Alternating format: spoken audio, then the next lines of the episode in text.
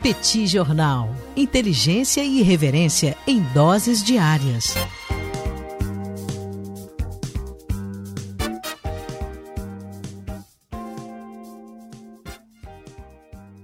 Olá, gente! Bem-vindos, bem-vindas a mais um Petit Jornal, um bate-papo do Petit Jornal aqui no My News. Uma vez mais, cá está a dupla de costume, Daniel Souza que vos fala e Tanguy, vírgula, o Bagdadi, para repercutir os acontecimentos da economia e da política internacional. São exatamente 21 horas e 1 minuto da quinta-feira, 29 de setembro de 2022. E a pergunta que fica é: cadê Tanguy? Tá por aí, rapaz? Vamos nessa? Tudo bem, professor Daniel Souza? Como é que vai? Boa noite a você, boa noite ao My News, que recebe a gente aqui mais uma vez, gentilmente, nessa quinta-feira à noite. Quinta-feira de debate, né, Daniel? E a gente foi bravo aqui, manteve o bate-papo, mesmo com o debate. O debate é um pouquinho mais tarde. É, boa noite para todo mundo que está ouvindo a gente, ouvindo a gente no Spotify, ouvindo a gente aqui no YouTube, ouvindo a gente em qualquer outro espaço da podosfera, né, da, dessa internet louca que a gente tem por aí. Sejam muito bem-vindos para mais um episódio. E eu já queria, Daniel, saber uma informação sua, cara, que aparentemente você tem informações privilegiadas e muito específicas acerca da grande novidade do dia, Daniel. Aparentemente, o governo britânico liberou a certidão de óbito da rainha Elizabeth II, ou segundo você, Isabel II.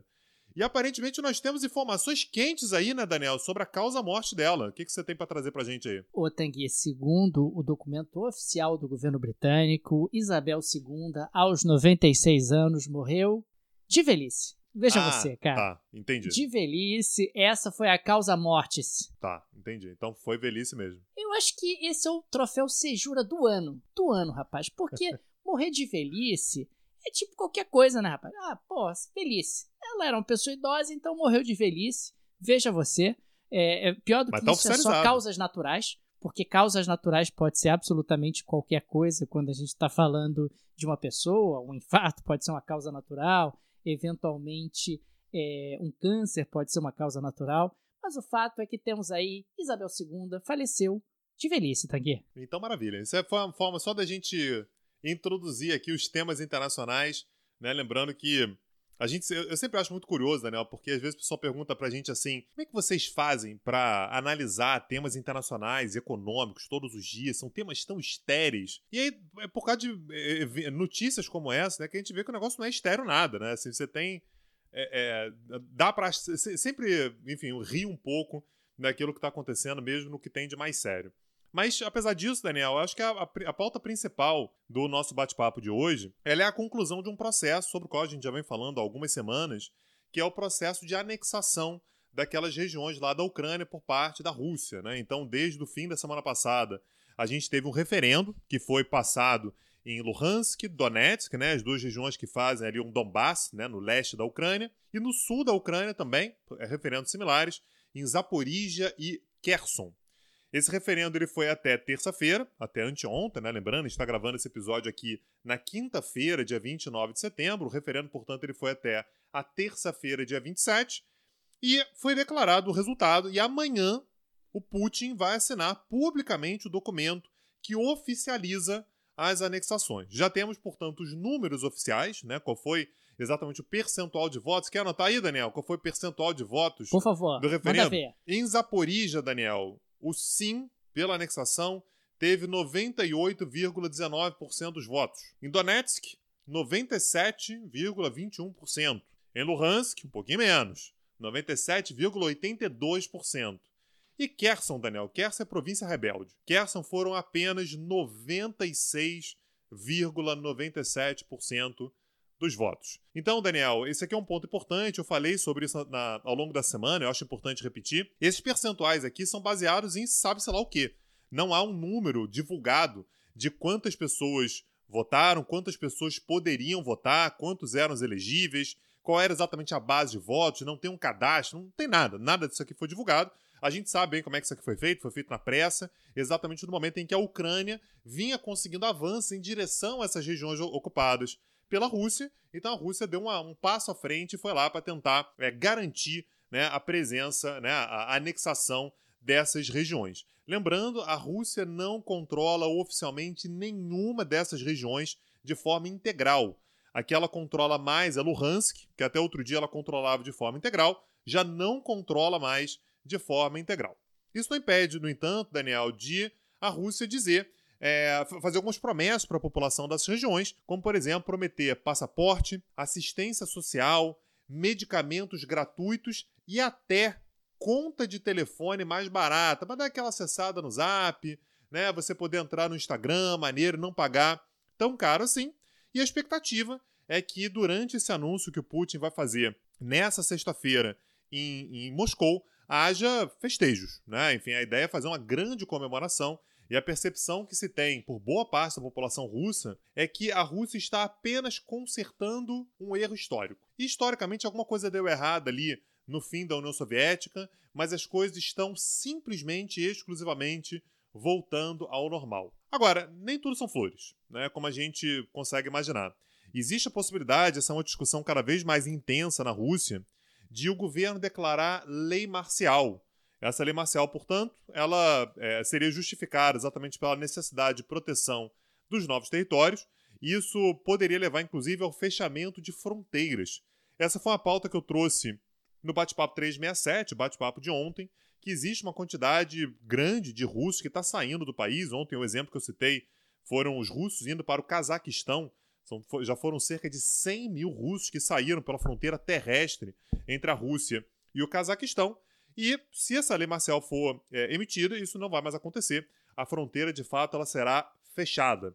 E a mesma coisa acontece com os passaportes. Aliás, a Rússia já começou a limitar a emissão de passaportes para homens convocados. Então, se você foi convocado para se alistar ao exército, enfim, nessa convocação, né, nessa, nessa mobilização parcial das tropas russas, possivelmente você não consegue nem mais a emissão de um novo passaporte. E ao mesmo tempo, Daniel, internacionalmente também houve reações, como a gente já poderia imaginar, reações muito negativas por parte dos países ocidentais, a OTAN, os Estados Unidos, a própria ONU, aliás, criticou bastante também é, o, o anúncio dessas anexações. E a China, Daniel, ela fez uma crítica daquela elegante que a China às vezes faz. A China disse o seguinte: é, não criticou abertamente referendos, não houve nenhuma crítica, né, o referendo não poderia ter sido feito, tá? em momento algum a, a China fez, o fez, mas ela pediu o respeito à integridade territorial de todos os países. Para bom entendedor, Daniel, pingo é letra. Né? Então, se você quiser entender bem o que a China está dizendo, é: porra, a Rússia não precisava disso. Né? Chega... Fomos longe demais. Fomos longe demais nessa história aí ainda mais por conta do componente nuclear que acaba sendo incluído, né? Aliás, Daniel, eu acho que o mensageiro do caos na Rússia nesse momento, claro, tem o Putin, mas é o tal do Dmitry Medvedev, meu amigo. O cara não abre a boca que não seja para fazer ameaça, viu? Então ele disse hoje: a Rússia tem o direito de usar armas nucleares. Daniel, vou repetir. Abre aspas. A Rússia tem o direito de usar armas nucleares desde que em conformidade com os, com os seus princípios governamentais de dissuasão, ou seja, em linha com a, a, a, as regras que a própria Rússia estabelece para a utilização de armas nucleares, tipo defesa do seu território né, em caso de ameaça extrema, enfim, ou então uso de armas nucleares por parte de algum outro país.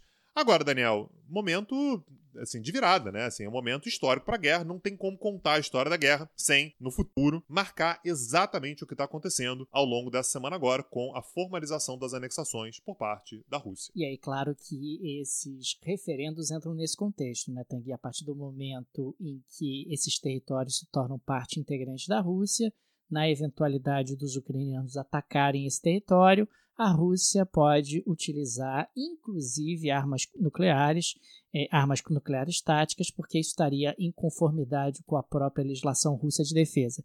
É sempre importante lembrar que o argumento primário do Putin acaba sendo que esses territórios, que aliás seriam até um pouco mais longos, até a fronteira com a Moldávia, eles foram concedidos pela Rússia à República Socialista Soviética da Ucrânia pelo Lenin lá no início da União Soviética, assim como a Crimeia foi concedida pelo Khrushchev para a República Socialista Soviética da Ucrânia. No momento em que a União Soviética deixa de existir, no momento em que a Ucrânia se torna um país separado da Rússia, Putin diz: pô, pera um pouquinho. Esses territórios foram concedidos pela Rússia aos ucranianos dentro de um contexto em que nós éramos apenas um único país. se nós já não somos mais um único país, nós devemos salvaguardar, salvar os russos que aí vivem.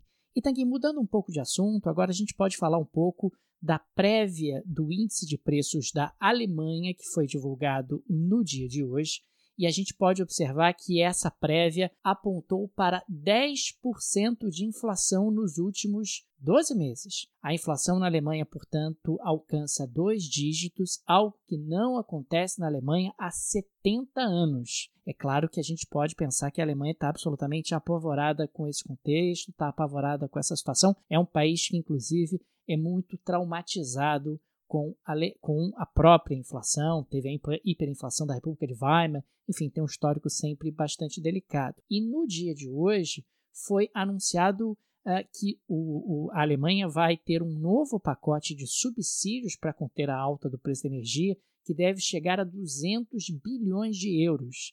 Esses subsídios estão no quarto pacote de medidas para empresas e consumidores quarto pacote de medidas para proteger empresas e consumidores da alta do preço da energia. Isso chama muito atenção. É o quarto pacote. A Alemanha continua, de qualquer maneira, tentando conter essa escalada. Afinal, empresas, indústrias muito intensivas em energia correm o risco de fechar e, consequentemente, você pode ter ali uma desorganização nas cadeias de produção dentro da Alemanha, com impactos importantes sobre o PIB, sobre o emprego e sobre a renda. Quarto pacote, Tanguy, vamos para o quarto pacote de socorro a empresas e consumidores por causa da alta do preço da energia na Alemanha. E aí, Daniel, quando você acha que o negócio vai começar então a tranquilizar? Pô, problema energético para cá, para lá e tal, mas de repente, Daniel, sei lá, a coisa fica um pouco mais estável e tudo. E aí o anúncio que a gente teve hoje no Irã é que funcionários da indústria do petróleo ameaçam fazer greve caso o governo não recue da repressão interna Ai, diante dos protestos. Sim, senhor. Então, só para a gente lembrar o cenário que a gente encontra, é, a gente teve no dia 13 de setembro, ou seja, tem quase duas semanas, o assassinato de uma moça de 22 anos chamada Marsa Amini. Ela era é, curda, né? Enfim, mas ela foi morta no Kurdistão iraniano porque não estava vestindo o véu da maneira adequada. Então ela foi enquadrada pela polícia é, da moralidade do país, é uma instituição que foi criada na época da Revolução, basicamente para monitorar as mulheres, saber se a roupa não está curta demais, colada demais, para saber se o véu não está mal colocado e tal. E ela foi detida, entrou em coma, porque foi agredida pela polícia e faleceu alguns dias depois. Isso levou a enormes manifestações principalmente lideradas por mulheres que se reuniram em grandes aglomerações para queimar os seus véus, né, como uma forma de protesto. O próprio governo iraniano, no primeiro momento, tentou acomodar, dizer: não, a gente entende, veja bem, isso tudo vai mudar, não vai continuar assim. Só que os protestos continuaram crescendo, Daniel. Os protestos, ao longo dos últimos dias, se espalharam simplesmente pelo país inteiro. E o governo iraniano, naturalmente, agiu da maneira como se esperava. Aliás, me surpreendeu, inclusive, que essa não tenha sido a primeira ação do governo iraniano, que é descer o cacete, né? Então a, a, as forças de segurança foram para as ruas e a gente já teve, desde então, 76 mortes, Daniel, nos confrontos entre manifestantes e a polícia. E aí, hoje, como eu disse, essa foi, foi a chamada exatamente dessa, dessa, dessa parte aqui do nosso bate-papo, os funcionários da indústria do petróleo ameaçaram fazer greve caso o governo não recue dessa repressão violenta diante dos protestos. Só para a gente lembrar, é, o, o, petróleo ele representa cerca de 20% da economia do país, 20% do PIB. Não pode parecer pouco, 20% é coisa pra caramba, né? Você pode comentar sobre isso. Não é tanto quanto na Arábia Saudita, né? Eu levantei esse dado, na Arábia Saudita é quase 40% do PIB. A economia iraniana é um pouquinho mais diversificada, mas ainda assim, se você tem funcionários do setor do petróleo cruzando os braços, isso é uma catástrofe para a economia do país e sei lá, Daniel, para a questão energética global também, no momento de guerra entre Rússia e Ucrânia. Lembrando, a Rússia é um dos três maiores produtores de petróleo do mundo. Então você ter é, crise né, com relação à energia na Rússia e no Irã ao mesmo tempo é tudo que o mundo não precisa nesse momento, né, Daniel? Não, Tanguy, o mundo não precisa disso nesse momento. 20% é muita coisa, quer dizer, o impacto sobre a economia iraniana seria de grandes proporções. E a energia já está cara, quer dizer, se a gente tiver uma diminuição da produção e do suprimento energético por conta de, dessa interrupção da produção no Irã, o impacto será dramático em termos globais. E, e só, só para deixar claro, tá? A, a, pauta aqui, naturalmente, ela fala sobre a, a greve do petróleo, é, dou toda a força, tá? É, enfim, os funcionários eles estão fazendo aquilo que eles podem, vendo o cenário que está ao seu redor. É legítimo.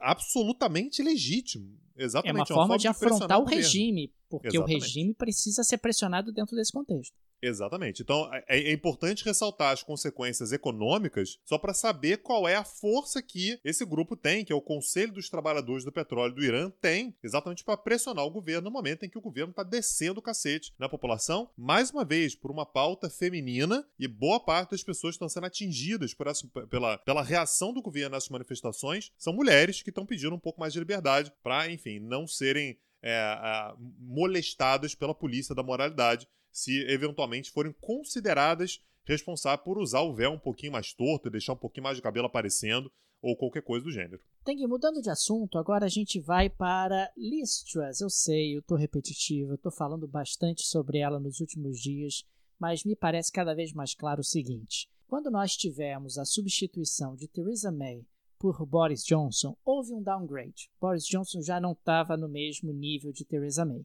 E agora me parece que a gente teve um novo downgrade.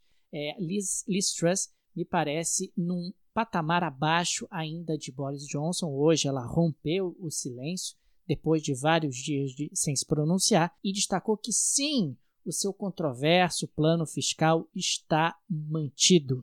Sim, haverá expansão de despesas e corte de impostos no valor de 45 bilhões de libras ao longo dos próximos cinco anos. Lembrando que no dia de ontem o Banco da Inglaterra foi obrigado a intervir no mercado de títulos britânicos para evitar o colapso parcial de fundos de pensão.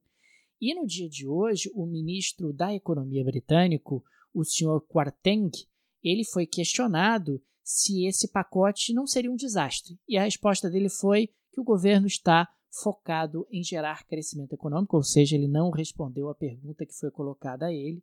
Me chama também particularmente a atenção que o Ron Peel, que é o economista-chefe do Banco da Inglaterra, disse que, sem dúvida, existe um componente específico do Reino Unido nos movimentos adversos no mercado ao longo dos últimos dias. Na prática, ele está contrariando a Liz Truss, que havia dito que o que está acontecendo no mercado financeiro britânico é reflexo da guerra entre Rússia e Ucrânia, que não tem nada a ver com o que está acontecendo dentro do, do, Reino Unido. Pois bem, no dia de hoje, ela foi desmentida pelo economista-chefe do Banco da Inglaterra. As apostas em relação à taxa de juros britânicas estão aumentando. O juro britânico, que no atual momento está em 2,25% ao ano, Agora já se acredita que na próxima reunião em novembro ele vai passar para 3,5, que ele vai subir 1,25, que em dezembro ele vai passar para 4,5 e que aproximadamente em junho do ano que vem as apostas já indicam que o juro vai chegar a 6%.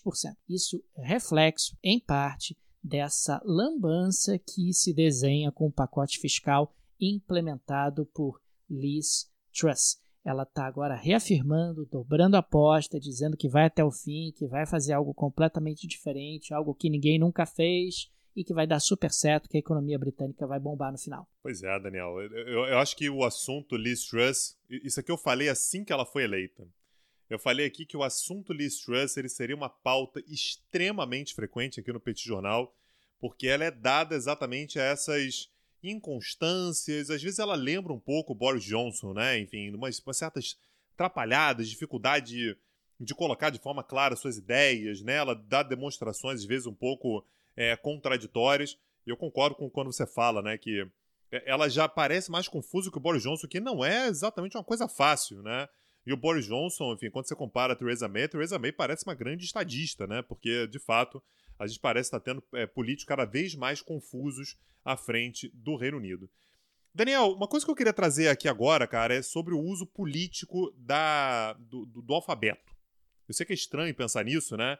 Mas só, só para a gente lembrar um caso histórico, é, quando acabou o Império Otomano, né, lá em 1923, e surgiu a Turquia moderna, o Ataturk, que foi o cara que liderou esse processo, ele queria que o, o, a Turquia moderna, né, enfim, o Estado que sucedeu o Império Otomano, fosse um Estado moderno, fosse um Estado ocidental, fosse um Estado voltado para a Europa. Então, uma das reformas que ele fez foi a mudança do alfabeto. Né? Então, ele acaba com o alfabeto antigo, que é um alfabeto mais parecido com o árabe, né? inclusive com vários, vários, várias letras parecidas com o árabe, e começa a usar, em grande medida, o alfabeto latino, né? que é o alfabeto que a gente usa aqui na língua portuguesa. É, isso está acontecendo de forma mais ou menos parecida, Daniel, com países que faziam parte, até muito pouco tempo atrás, da União Soviética e que depois fizeram parte claramente da zona, da, da esfera de influência russa, que continuaram utilizando, né, como era uma tradição naquela região, o alfabeto cirílico, que é aquele alfabeto que é utilizado na língua russa. Pois bem, Daniel, ao longo dos últimos anos, o Cazaquistão iniciou um processo de reforma para parar de utilizar o alfabeto cirílico e começar a utilizar também o alfabeto latino. Isso é um projeto que vem desde lá de 2018, ou seja, não é de hoje, e o projeto, né, a, a ideia é que a substituição ela seja concluída no ano de 2025. Ou seja, em 2025, o, o, a língua cazaque deixará de utilizar o cirílico e passará a utilizar as línguas latinas, como a gente utiliza no português. E hoje, Daniel, houve fortes indícios de que o Quirguistão, também ex-república soviética, também um país que usa o, o né, um, um, um, na sua língua né, é, o, o alfabeto cirílico, também deixará de utilizar o cirílico para passar a utilizar o latino. Eu sei que isso pode parecer muito fortuito, né? Pô, apenas a mudança da, da, da língua, enfim, será que isso tem Não, um elemento isso é um, político? de um simbolismo fortíssimo, Tanguy. Simbolismo cultural fortíssimo, né? Então, basicamente, o, o, recado que começou a vir, Daniel, é que aquela ideia do mundo russo, né? O espaço onde a Rússia impera, onde ela reina, isso está sendo diminuído. O Cazaquistão foi a pauta ontem. Aliás, eu nunca imaginei que fosse falar tanto do Cazaquistão. Tenho certeza que o Borat, o segundo maior jornalista do Cazaquistão, estaria orgulhoso de mim, né? Mas o Cazaquistão está dando claras demonstrações de que, olha, a Rússia é aliada, é importante e tal, mas eu não estou afim de seguir a Rússia cegamente. A pauta de ontem foi a, a, a, o Cazaquistão já recebeu 100 mil russos que querem fugir, inclusive do próprio alistamento um potencial de crise enorme com o Putin. E agora a gente tem, mais uma vez, essa ideia não apenas do Cazaquistão, que de novo não é exatamente o nome, mas do Kirguistão também, de mudar o seu é, é, idioma, né? de mudar, enfim, a escrita do idioma.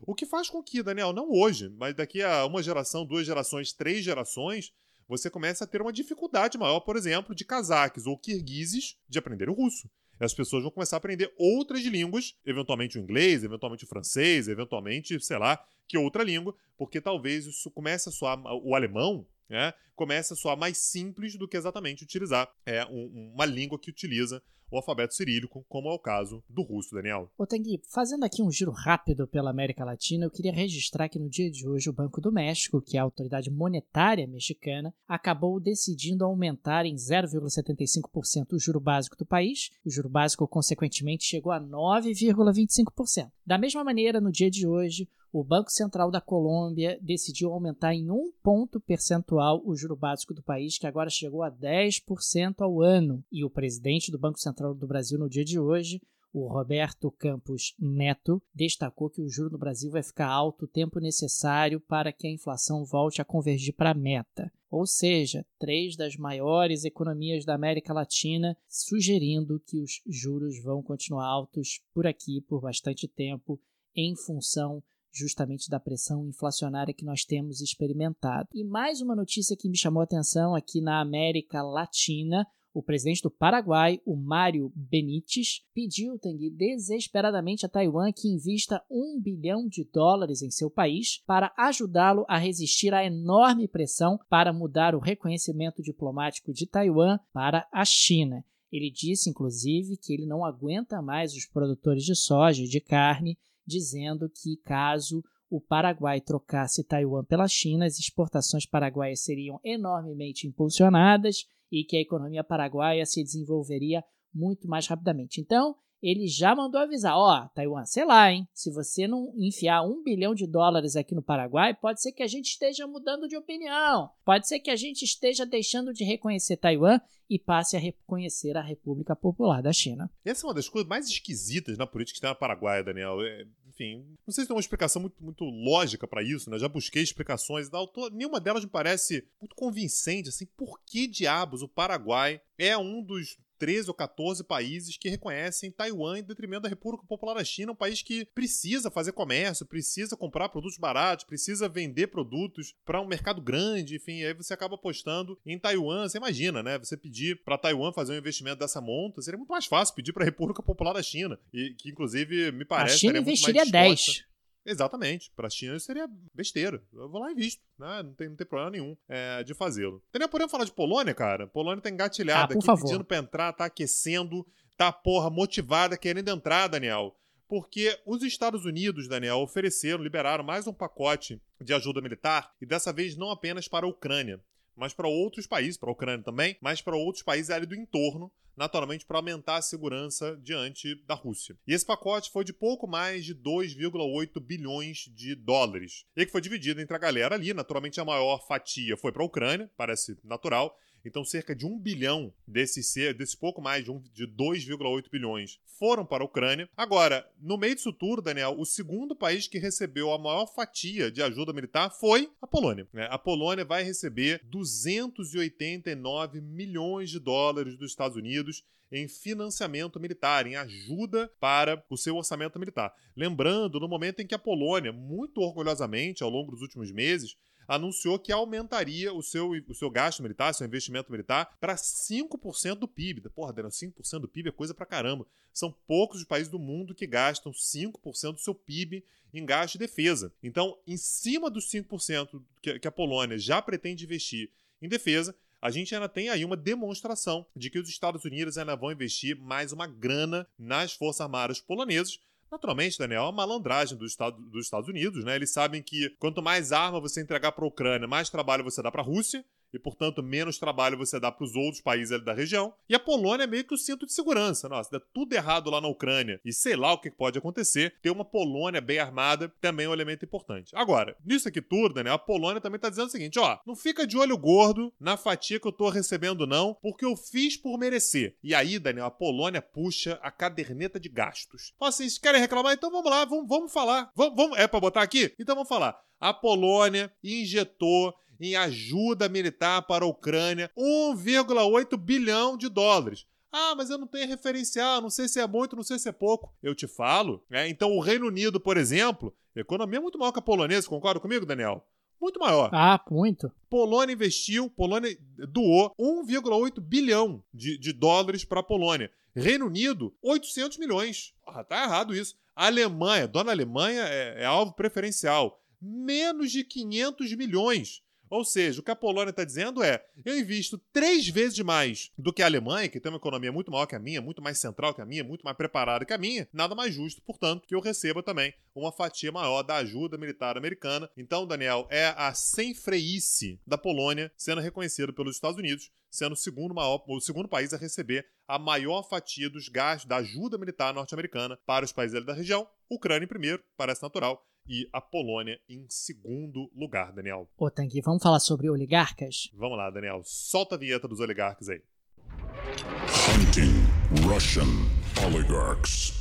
Ô, Tanguy, você não sabe do melhor. Esse ano de 2022 começa a produzir a terceira geração russa de oligarcas. A primeira geração é lá do Boris Yeltsin da década de 90, a galera que aproveitou ali né, a desestatização de empresas soviéticas, de empresas estatais soviéticas, meteu a mão naquelas empresas extremamente lucrativas. A segunda geração de oligarcas russos veio com Vladimir Putin, com contratos suculentos, azeitados para prestar serviços para empresas estatais como a Gazprom e também para prestar serviços diversos para o governo russo, contratos com o governo russo. E agora, tudo indica, teremos a terceira geração de oligarcas, que são eles que estão aproveitando, abocanhando as pechinchas de empresas ocidentais que abandonam a Rússia. Veja você, uma nova geração de empresários sem muita experiência está comprando ativos de empresas ocidentais a preços de liquidação. Eu trago aqui dois exemplos: o senhor Alexander Govor e também o Yuri Kushnerov.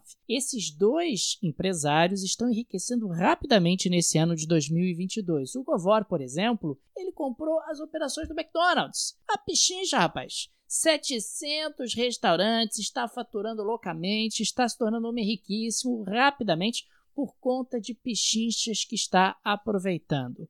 O senhor Kushnerov também está aproveitando, comprou ali a operação de empresas nórdicas dentro do território russo e agora, de uma hora para outra, ficaram ricos, Tanguy. Veja você, tem uma galera aí que está agradecendo a guerra, que está dizendo, oh, ainda bem que teve essa guerra, que agora eu posso comprar essas pichinchas e me tornar uma pessoa muito rica. Oh, não, peraí, peraí, peraí. Eles já eram ricos, não é que estão se tornando ricos.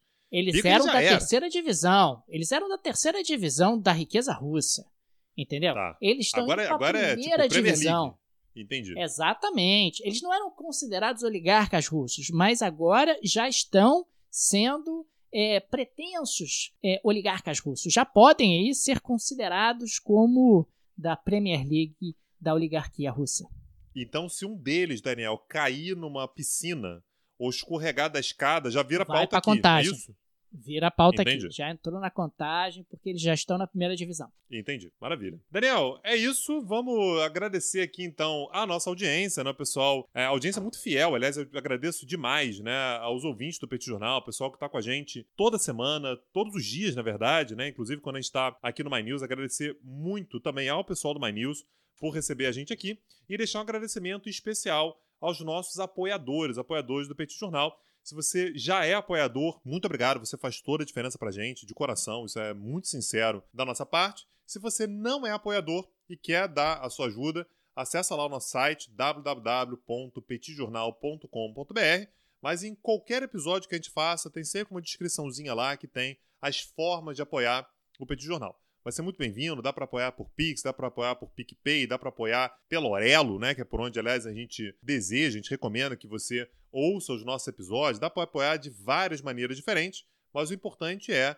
é ajudar os produtores de conteúdo que você curte. Aliás, nós estamos aqui num canal que é de um produtor de conteúdo, né? O My News é um produtor de conteúdo que é bastante importante, independente, então torne-se também membro do My News, porque você ajuda demais um outro veículo de comunicação que eu tenho certeza que vocês é, é, podem aproveitar bastante, ainda mais nesses tempos intensos que vivemos no Brasil, né, Daniel? É, Tanguy, e fica o convite para o pessoal assistir as aulas gratuitas do Petit Jornal no canal do YouTube do Petit. Inclusive, nessa semana teve uma aula gratuita sobre as organizações internacionais do continente africano e conhecer também o projeto irmão do Petit Jornal, que é o petcursos.com.br, o streaming de atualidades do Petit, que tem aulas sendo produzidas desde o ano de 2020 Dá uma olhada que eu tenho certeza que você vai se encantar com todo o conteúdo disponível no petcursos.com.br. Como é streaming, assinou, passa a ter acesso a todas as aulas que têm sido produzidas nesses três anos, 2020, 2021 e 2022, Tanguy. E continuarão sendo produzidas. Aliás, tem um curso que tem um curso que vai começar agora, né?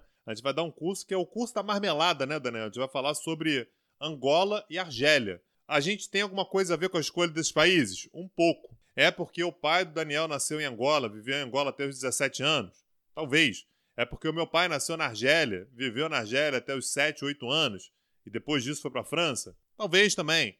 Mas, Daniel, o fato é que a gente escolheu isso aqui de maneira idônea, de maneira isenta. A gente achou que era um bom curso e é isso.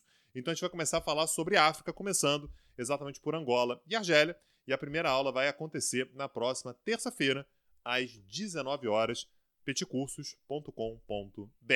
A gente se vê, um abraço e até a próxima, gente. Tchau, tchau. Petit Jornal. Inteligência e irreverência em doses diárias.